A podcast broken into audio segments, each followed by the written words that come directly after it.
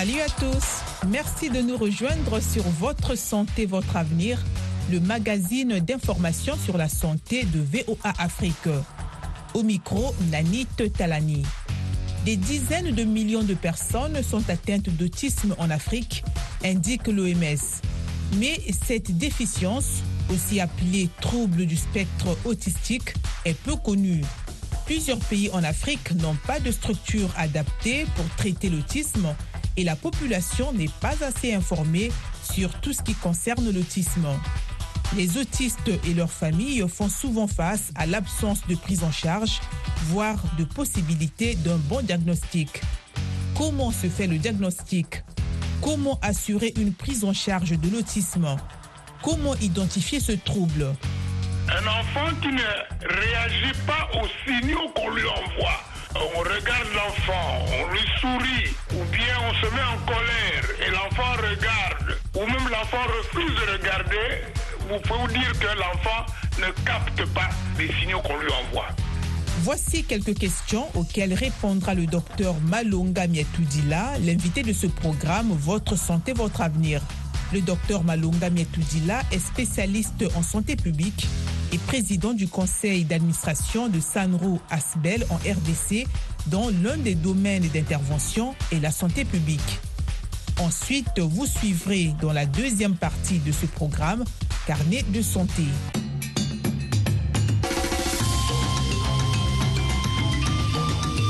Votre santé, votre avenir, l'invité de la semaine. Nous vous proposons à présent d'écouter notre entretien avec le docteur Malonga Nyatoudila. Bonjour, euh, docteur. Bonjour, madame. Qu'est-ce qu'on appelle autisme? Pour très bien comprendre l'autisme, je vais prendre deux autres exemples. La cécité, la surdité. La cécité, c'est l'incapacité de percevoir les signaux lumineux.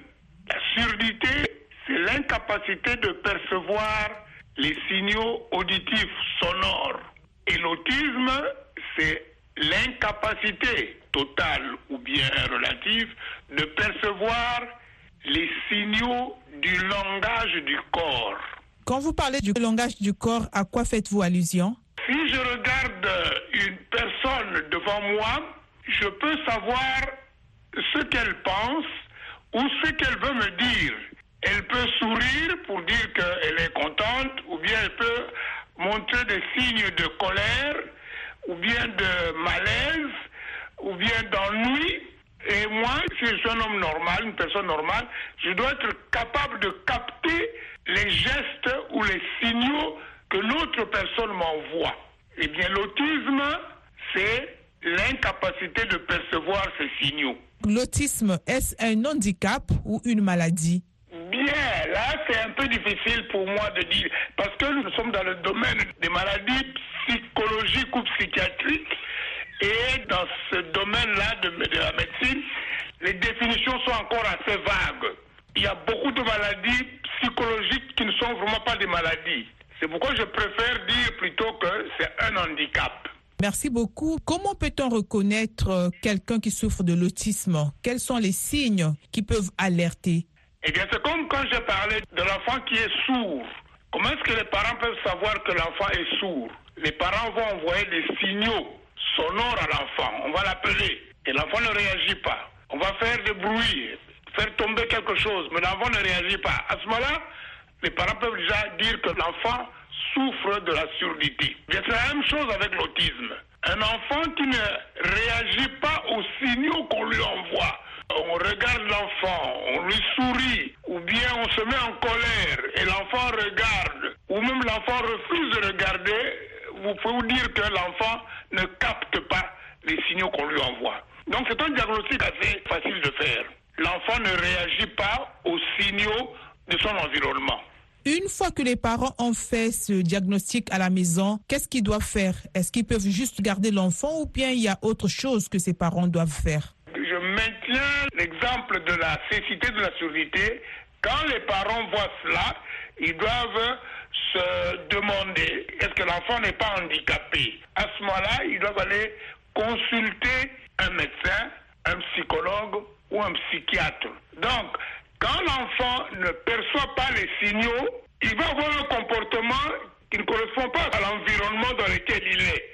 Donc les parents vont dire l'enfant est distrait. Les parents d'un enfant sourd vont dire l'enfant n'écoute pas. On lui parle, mais c'est comme si il ne s'intéresse pas à nous. Eh bien, l'enfant autiste, c'est la même chose. Donc les parents doivent aller maintenant consulter quelqu'un qui est spécialisé dans ce domaine là-bas, qui peuvent confirmer. Lorsque l'enfant ne perçoit pas les signaux, il va présenter d'autres signes, souvent des signes de détresse, parce que l'enfant sourd qui n'entend pas, il est nervé parce qu'il n'arrive pas à communiquer, lui non plus n'arrive pas à communiquer ses sentiments à son environnement. Alors il devient nerveux. L'autiste devient aussi nerveux et sa nervosité se voit comment il a ce qu'on appelle l'éthique, c'est-à-dire qu'il va faire des mouvements bizarres à répétition. C'est pour montrer qu'il est énervé. Ou bien il va commencer à s'intéresser à des choses à lui. Souvent quand l'autisme n'est pas très très profond, il va devenir un artiste. Il va faire ses jeux à lui, séparés de son environnement. Voilà comment on peut arriver au diagnostic de l'autisme et on peut aussi préciser la sévérité de la maladie. Parce que j'ai dit, c'est une incapacité totale ou partielle de percevoir les signaux du corps. Docteur, cette incapacité-là se développe ou se manifeste à bas âge? Un bébé normal, il réagit quand il voit ses parents, il réagit quand ses parents sont contents. Le tout petit bébé, il sourit avec ses parents. Mais l'autiste, il ne comprend pas, il ne perçoit pas le message. Donc, dès le bas âge, on peut déjà voir ça. Les bons parents, ils peuvent observer leur enfant. Ils peuvent voir ça très, très, très tôt. Et évidemment, au fur et à mesure que l'enfant grandit, les signaux se confirment. L'enfant entend bien, l'enfant il voit bien, mais c'est juste qu'il ne sait pas interpréter les signes du corps. Voilà. Il voit bien, il voit tout. Euh, il voit s'il y a une mouche qui passe, il, il va voir la mouche. Il voit ses parents, mais il ne comprend pas ce que les parents sont en train de lui dire. Les gestes des parents. Il ne sait pas les interpréter. Il ne sait pas les interpréter. Est-ce que l'autisme est héréditaire? Alors maintenant là, vous m'amenez dans les causes. Je dois être franc avec vous. Euh, la médecine ne connaît pas encore les causes de l'autisme. Alors il y a beaucoup d'hypothèses. Il y a des gens qui pensent que c'est héréditaire. Mais il n'y a pas des études concluantes euh, pour montrer qu'il euh, y a tel parent qui a transmis l'autisme à son enfant. Il y a beaucoup d'hypothèses. Il n'y a aucune hypothèse qui a été confirmée jusqu'à présent. On ne connaît pas la cause de l'autisme ou des différentes manifestations de l'autisme. On connaît encore dans le noir, malheureusement. Est-ce qu'on peut guérir de l'autisme? Ben, pour parler de guérison, il faut d'abord connaître la cause. Hein. Comme on ne connaît pas la cause, c'est comme avec la folie. Jusqu'il y a quelques années, on ne connaissait pas la, la, cause de la folie, la cause matérielle, physique de la folie, on bricolait. Et vraiment, nous espérons qu'avec le passage des années, on va améliorer la connaissance de la maladie, donc euh, les causes, et une fois qu'on aura compris euh, les, Les causes, causes. on pourra avancer vers le traitement et la guérison.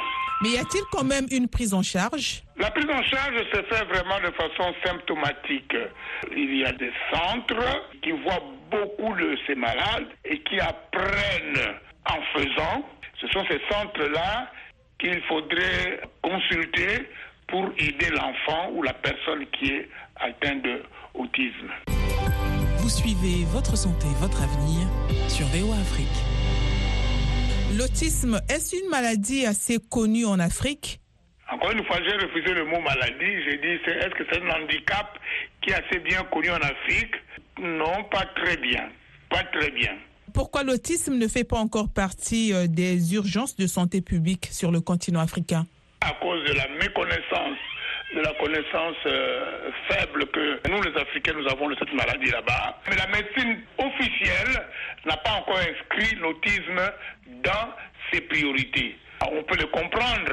Les services africains de santé publique sont confrontés à une longue série de maladies de santé publique que euh, même euh, si on essaie d'intéresser les autorités sanitaires à cette maladie, ils vont vous dire que euh, oui, c'est peut-être un problème, mais euh, comparé aux autres priorités que nous avons, nous n'avons pas le temps de nous occuper de ça. C'est pourquoi, moi je pense que en Afrique, il faut suivre la voie qu'ont suivi les autres pays développés. Ça veut dire les parents des malades autistiques et les médecins, les psychologues qui sont confrontés à ce problème-là, ce sont ces gens-là qu'il faut aider. Ce sont ces gens-là qu'il faut euh, aider pour attaquer ce problème d'autisme. Mais il ne faut pas rêver, ça ne viendra pas des autorités officielles de santé publique. Ça viendra des groupes des personnes intéressées, ça veut dire les parents, les psychologues et les psychiatres. Ça viendra de là. La lutte doit commencer par intéresser, organiser les parents dont les enfants souffrent, les médecins, certains médecins, des psychiatres, psychologues, des psychologues et des gens de bonne volonté. Donc ça veut dire que les autistes et leurs familles sont confrontés à plusieurs difficultés pas seulement en Afrique, c'est beaucoup de difficultés parce que malheureusement, comme je disais, la maladie n'est pas encore bien connue. Tout ce qu'on peut faire, c'est aider avec les petites connaissances que nous avons maintenant, avec le plus de bonne volonté possible, mais la science n'est pas encore là vraiment pour euh, apporter le soutien à ce problème-là. Donc c'est la recherche qu'il faut renforcer. Est-ce qu'un autiste peut avoir euh, une euh, vie assez normale dans la société ou avoir un travail aussi? Si je vous ramène à ma comparaison de la surdité et de la cécité, je vous dis la même chose. C'est la même réponse. Ça veut dire qu'un sourd peut avoir une vie normale, un aveugle peut avoir une vie normale si on lui apporte l'appui nécessaire. Vous voyez par exemple que les aveugles, c'est un monsieur qui les a aidés à lire. C'est pas un gouvernement, c'est un monsieur qui s'appelait Braille. Les sourds, ce sont des organisations caritatives souvent, de bienfaisance qui les aident. Et c'est après seulement que les gouvernements arrivent à aider ces personnes. Questions et commentaires, c'est maintenant. Chers auditeurs, un expert vous répond. Quels conseils pouvez-vous donner aux personnes autistes ou à leurs familles? À part le fait qu'il faut qu'ils cherchent le soutien là où ça existe, maintenant, grâce à, à l'Internet, un autiste africain peut aussi être en contact, peut se mettre en contact avec des autistes des pays développés. Donc il y a moyen de développer ce genre de contact. Ce qu'on a dit dans le passé pour les, les malades qui souffrent de l'épilepsie ou de certaines formes de maladies psychiatriques, c'est de continuer à espérer que demain sera meilleur. Et aussi à l'endroit des personnes qui fréquentent les autistes, les voisins, les collègues de travail et tout, qu'est-ce que vous pouvez leur dire? Je leur dirais la même chose que ce qu'on dit aux gens qui fréquentent, qui sont à côté des sourds, qui sont à côté des aveugles. C'est beaucoup d'amour vis-à-vis de ces gens-là. Et tout à l'heure, là, je n'ai pas bien répondu à la question est-ce qu'un autiste peut mener une vie tout à fait normale? Oui, un autiste peut mener une vie tout à fait normale. Et parmi ces gens, il y a des gens parfois très, très intelligents. Alors, il vaut mieux soutenir, renforcer les talents qu'ils ont. Parce que c'est un handicap, ça ne veut pas dire que c'est la fin, la fin du monde. Donc, identifier les talents que l'autiste a et essayer de travailler positivement sur ses talents. Et ne pas voir l'autiste comme une personne qui n'a que cet handicap-là. Parce qu'il peut avoir d'autres talents qui demandent à être renforcés. Il y a des autistes, grâce à, au soutien de leur euh, entourage, de leurs parents, de leurs amis, de leur famille, ont pu terminer avec brio des études jusqu'au niveau universitaire et même post-universitaire. Merci beaucoup, docteur, d'avoir répondu à nos questions. C'était mon plaisir. Vous venez d'écouter notre entretien avec le docteur Malunga Miatoudila, spécialiste en santé publique. Il est aussi le président du conseil d'administration de Sanro Asbel en République démocratique du Congo. Sanro Asbel est une ONG dont la santé publique est l'un des domaines d'intervention. À présent, nous vous invitons à écouter Carnet de santé. Cette semaine, dans Carnet de santé, nous verrons ce qu'est l'hépatite et quelle est sa gravité. Puis, un expert fera la lumière sur l'hépatite virale et comment s'en protéger. Ensuite, il sera question des jeunes Australiens qui bénéficient d'une aide en santé mentale grâce à la réalité virtuelle. Tout cela et bien plus encore, c'est dans cette édition du Carnet de santé.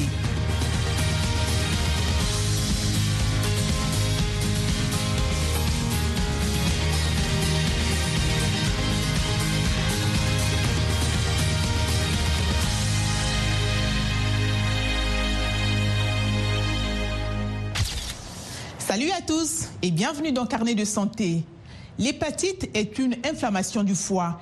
Elle est souvent qualifiée de maladie silencieuse car de nombreuses personnes atteintes d'hépatite ne savent pas qu'elles sont infectées ou présentent des symptômes bénins. L'hépatite peut être causée par certaines conditions médicales, des dommages au foie causés par l'alcool ou un poison et le plus souvent par des virus. Il existe cinq types distincts d'hépatite virale A, B, C, D et E. L'Organisation mondiale de la santé affirme que plus de 91 millions de personnes en Afrique vivent avec l'hépatite B ou C, qui sont les couches les plus mortelles du virus. Les hépatites A et E se transmettent par des aliments et de l'eau contaminée. L'hépatite D est moins fréquente et ne survient qu'en association avec l'hépatite B. Suivons ce récit de Claire Morin-Gibourg. L'hépatite est une inflammation du foie causée par une variété de virus infectieux et d'agents non infectieux. Elle se propage par exposition à du sang affecté ou à d'autres fluides corporels. Les personnes atteintes risquent de développer une cirrhose mortelle et un cancer du foie. En Afrique, les souches d'infection les plus répandues sont les hépatites B et C et elles affectent des millions de personnes. L'Organisation mondiale de la santé estime que 2 milliards de personnes dans le monde sont exposées à l'hépatite B. Parmi elles, 350 millions souffrent d'une infection chronique, dont 65 millions en Afrique subsaharienne. L'Ouganda est l'un des pays les plus touchés par la maladie avec une prévalence de 4,3% pour l'hépatite B chez les adultes. La prévalence de l'hépatite B en Ouganda est d'environ 10%, mais elle est très variable, allant d'environ 4% dans le sud-ouest du pays à environ 25% dans le nord-ouest. Pour l'hépatite C, les chiffres ne sont pas connus précisément. Malgré cette forte prévalence, l'hépatite B suscite encore stigmatisation et discrimination. Derrick Isibayo, un étudiant universitaire qui lutte contre l'infection, l'a découvert à ses dépens après des tests obligatoires à l'hôpital universitaire. C'était le mois dernier quand je suis allé à l'hôpital universitaire pour un contrôle. Alors j'ai dit, laissez-moi aller vérifier mon statut. Malheureusement, j'ai découvert que j'étais positif. J'avais l'habitude d'entendre quels étaient les signes et les symptômes et 99% des symptômes, je les avais. La plupart des gens ont un sentiment négatif à ce sujet. Lou Tamagouzi Emmanuel est le directeur exécutif et fondateur de l'organisation d'aide contre l'hépatite. Il affirme qu'une autre contrainte pour les patients est le coût financier de l'hépatite B. En Ouganda, nous avons encore un très gros problème en ce qui concerne le traitement ou les médicaments contre l'hépatite C, car cela coûte très cher. Une préoccupation partagée par le docteur Lukandwa. C'est une difficulté. Les médicaments disponibles sont très chers, hors de portée de la majorité de la population. C'est très compliqué. Malgré cela, l'Ouganda s'est lancé dans une campagne concertée pour éradiquer la maladie en s'appuyant principalement sur des campagnes de vaccination pour les nourrissons et d'autres groupes vulnérables. La lutte contre l'hépatite B est en cours, mais les agents de santé et les personnes touchées par la maladie espèrent qu'une meilleure sensibilisation et une éducation accrue finiront par porter leurs fruits et au final sauveront des vies. Dans quelle mesure êtes-vous préoccupé par l'hépatite virale, en particulier avec un nouveau partenaire? Quelles mesures prenez-vous pour vous protéger? Voici quelques réactions de Kinshasa en République démocratique du Congo. L'hépatite, on l'appelle hépatite B, euh, c'est une maladie euh, qui est caractérisée par les gonflements des foie. Donc, le foie gonfle euh, à partir de l'intérieur. Il y a des vecteurs qui amènent, qui favorisent ces gonflements-là.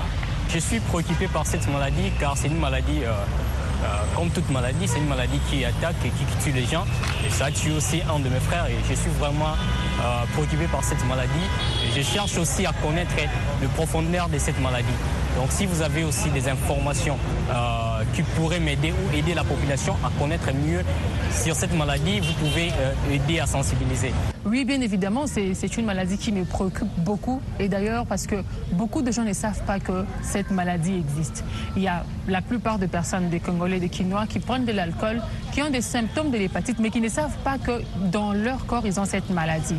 Donc ma préoccupation, c'est du fait que le virus n'est pas connu euh, beaucoup de gens n'ont pas eu l'information sur ça et on enregistre plusieurs cas de mort, ce qui pourrait être grave si on ne fait pas une bonne communication sur cette maladie. Oui, pour se protéger de cette infection virale, il est donc conseillé de veiller à l'utilisation des objets tranchants parce que c'est une maladie qui se transmet soit au contact homme-homme ou au contact avec euh, le sang contaminé. Et donc, même quand nous y allons même à l'hôpital, il faut veiller à ce que le matériel soit stérile et utilisé en une seule fois. Il faut veiller à cela. Pour euh, éviter aussi la transmission mère-enfant, il faut toujours euh, aussi veiller à la vaccination, mais aussi veiller surtout à ce que l'alimentation ou l'eau que nous consommons soit propre. Voici ce que certains d'entre vous ont affirmé sur Facebook à propos de l'hépatite virale. Goligota Magabe Mukono dit Je suis vraiment inquiet parce que nous ne sommes pas suffisamment renseignés sur l'hépatite. On ne discute pas de la maladie avec la communauté, y compris comment se protéger. Doto Magnéhé affirme Je ne suis pas trop inquiet au sujet de l'hépatite parce que je n'ai jamais vu d'hépatite dans ma famille. Jed Dieu dit L'hépatite est une maladie dangereuse. J'aimerais savoir quel traitement est disponible et combien il coûte pour nos pays à faible revenu. Le docteur Laurine Kemunto est responsable médical chez Hospital, un service de conciergerie médicale au Kenya. Elle nous en dit plus sur l'hépatite virale. Je dirais que l'hépatite B et l'hépatite C sont les plus courantes, bien que si nous regardons en termes de comparaison entre le monde occidental et l'Afrique, vous constaterez que certaines formes comme l'hépatite A et l'hépatite E, qui sont les formes à transmission orale fécale, ne sont pas très courantes dans ces régions. En général, l'hépatite B et l'hépatite C sont plus fréquentes chez les Nigérians, les Kenyans et d'autres Africains. En général, l'infection par l'hépatite E n'est pas très grave. La plupart du temps, il s'agit d'une maladie spontanément guérissable, ce qui signifie qu'elle se manifeste par des symptômes très peu spécifiques, semblables à ceux d'une grippe légère, et qu'elle disparaît d'elle-même. Cependant, pour certaines populations vulnérables, comme les femmes enceintes et les personnes immunodéprimées, la maladie a tendance à prendre une forme plus grave et peut avoir de sérieuses implications pour la santé et des conséquences graves telles que l'insuffisance hépatique qui peut entraîner la mort. Les symptômes de l'hépatite sont généralement très peu spécifiques. Ils ressemblent à ceux de la grippe. Vous aurez de la fièvre, des maux de tête, des nausées et des vomissements, une perte d'appétit. Il peut y avoir des douleurs abdominales. Au stade plus avancé, lorsque la maladie commence à affecter les cellules du foie, les yeux et la peau deviennent jaunes. Au stade les plus avancés, l'urine est foncée, la peau est pâle. Les patients présentent une altération de l'état mental. Cela affecte la fonction sympathique. Ils ont donc des saignements, des paramètres de coagulation anormaux et peut-être des gonflements. Pour ce qui concerne l'hépatite, nous la prenons en charge avec des mesures de prévention et de soutien. Nous la prenons en charge de manière positive, en particulier pour les formes les plus légères. Nous nous contentons donc de traiter les symptômes. Ainsi, si vous avez de la fièvre, nous vous donnons un antibiotique pour gérer la fièvre. Si vous avez des douleurs, nous vous donnons des analgésiques pour les soulager. Nous donnons des fluides pour les vomissements. Et si vous êtes déshydraté, du repos au lit si nécessaire, et nous évitons les autres médicaments qui causent des dommages au foie, comme le paracétamol. Ils affectent le foie. Mais dans le cas de l'hépatite B, il existe un critère clinique spécifique pour déterminer le moment où il convient d'administrer les médicaments antiviraux.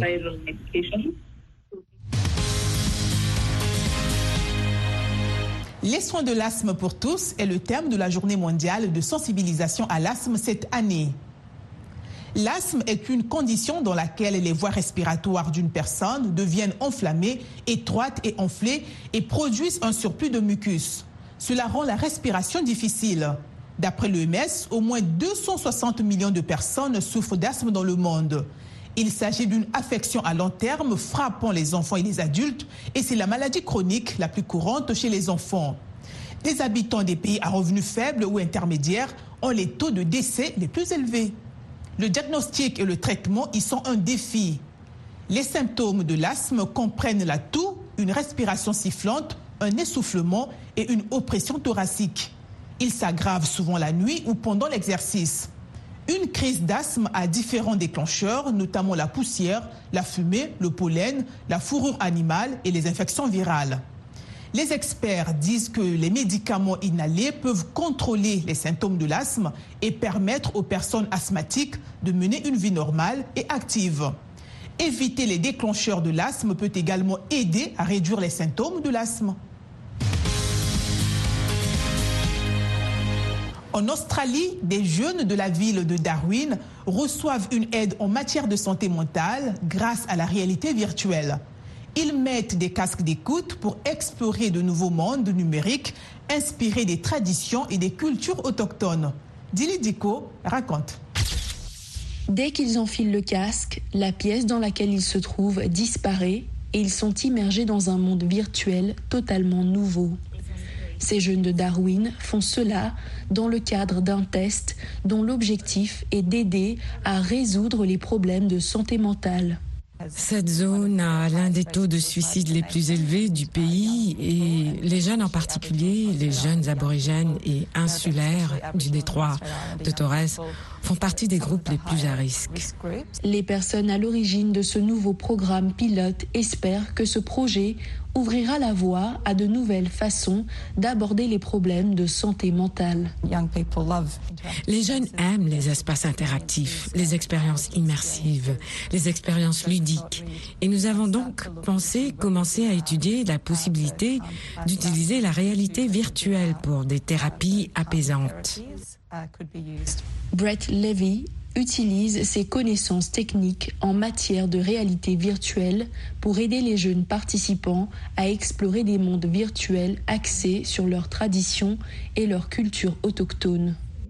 J'ai vu que les gens réagissaient vraiment à cela. C'est amusant, c'est engageant, c'est une nouvelle technologie. Je pense que c'est une nouvelle technologie pour une culture ancienne. Cette technologie pourrait être diffusée à un public plus large et à terme être étendue à toutes sortes de problèmes de santé mentale. Créer différents espaces de réalité virtuelle pour l'anxiété, la dépression, le TDAH, trouble du déficit de l'attention avec ou sans hyperactivité, les problèmes de régulation du comportement, donc différentes suites de programmes. C'est donc un monde virtuel qui a des effets bénéfiques sur le monde réel. C'est ici que se termine notre carnet de santé de ce jour. Pour plus d'informations sur la santé, des conseils de bien-être et des avancées médicales, restez connectés à la Voix de l'Amérique sur voaafrique.com. D'ici à la prochaine fois, portez-vous bien et surtout efforcez-vous de faire de chaque jour une journée saine. C'est ici que s'achève votre santé, votre avenir de ce jour. Notre invité était le docteur Malonga Mietoudila, spécialiste en santé publique et président du conseil d'administration du Sanro Asbel en République démocratique du Congo. Sanro Asbel est une ONG qui intervient aussi en matière de santé publique. Ensuite, vous aviez suivi Carnet de santé dans la seconde partie de notre programme. Ce programme santé a été présenté par Nanit Talani grâce à la réalisation de Michel Joseph. Continuez d'écouter VOA Afrique et n'oubliez surtout pas de prendre soin de votre santé car votre santé, c'est votre avenir.